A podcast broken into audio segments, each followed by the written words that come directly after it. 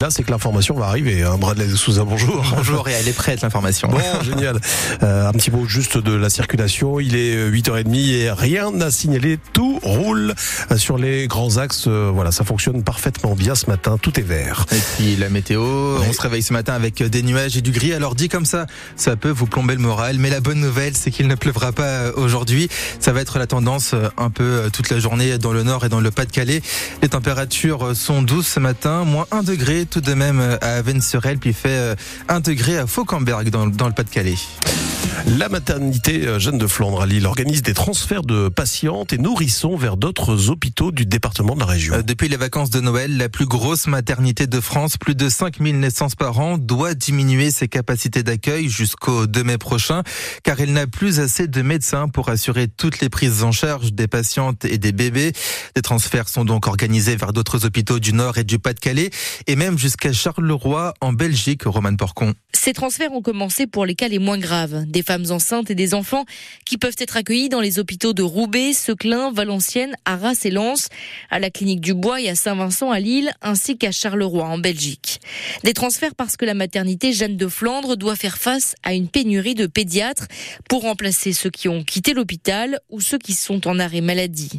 Qui a donc amené le directeur de l'établissement à diminuer les capacités d'accueil. Seules les pathologies les plus lourdes sont prises en charge.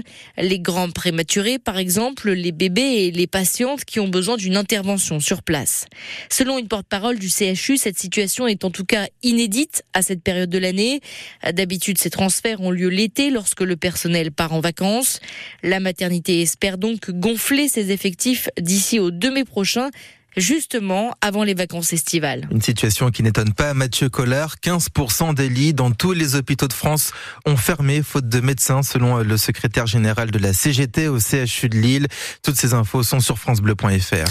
Emmanuel Macron a fixé le code de conduite hier lors du premier conseil des ministres. Le chef de l'État a demandé au gouvernement du travail, de la vitesse et de la discipline. Je ne veux pas d'état d'âme, je veux des états de service, a poursuivi hier Emmanuel Macron. Le premier ministre Gabriel Attal s'est ensuite déplacé dans un collège dans les Yvelines avec la nouvelle ministre de l'Éducation, Amélie Oudéa-Castera, dont les propos font réagir. Elle a expliqué en détail pourquoi elle a transféré ses enfants de l'école publique vers le privé. Elle a évoqué sa frustration face à des professeurs absents, des paquets d'heures pas sérieusement remplacés. Une phrase qui n'a pas manqué d'animer les discussions hier à Air sur la Lys dans le Pas-de-Calais où se tenait le congrès de l'UNSA. Le syndicat, comme d'autres syndicats d'enseignants, dénonce des propos Les pompiers du Pas-de-Calais sont intervenus hier soir à Canler. Un bâtiment agricole a pris feu, 500 mètres carrés.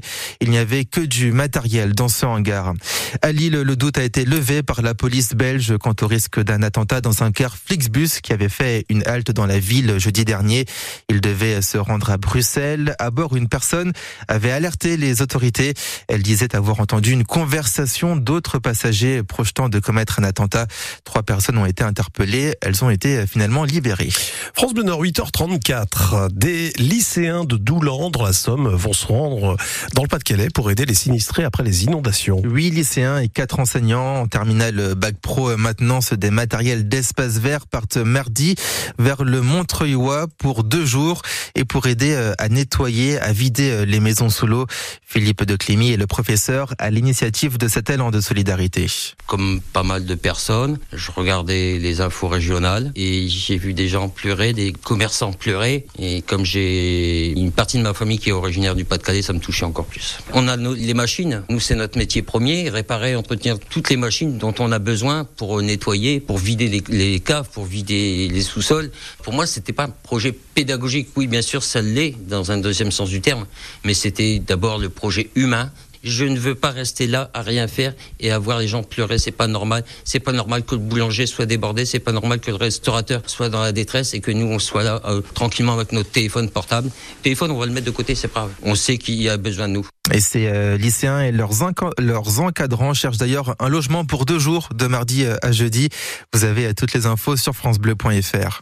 En football, le retour de la Ligue 1 hier. Marseille a fait match nul face à Strasbourg. Un partout entre les deux formations pour la la 18e journée du championnat. Ce soir, il y a de Ligue 2, la 20e journée. Dunkerque se déplace à Grenoble, Valenciennes reçoit Amiens. Nos deux équipes sont respectivement avant-dernière et dernière du championnat. Du championnat de basket ce soir, la Click Elite. Les joueurs de Gravelines Dunkerque se déplacent au Mans. Le portel se rend à Bourg-en-Bresse. Les deux matchs sont à 18h30.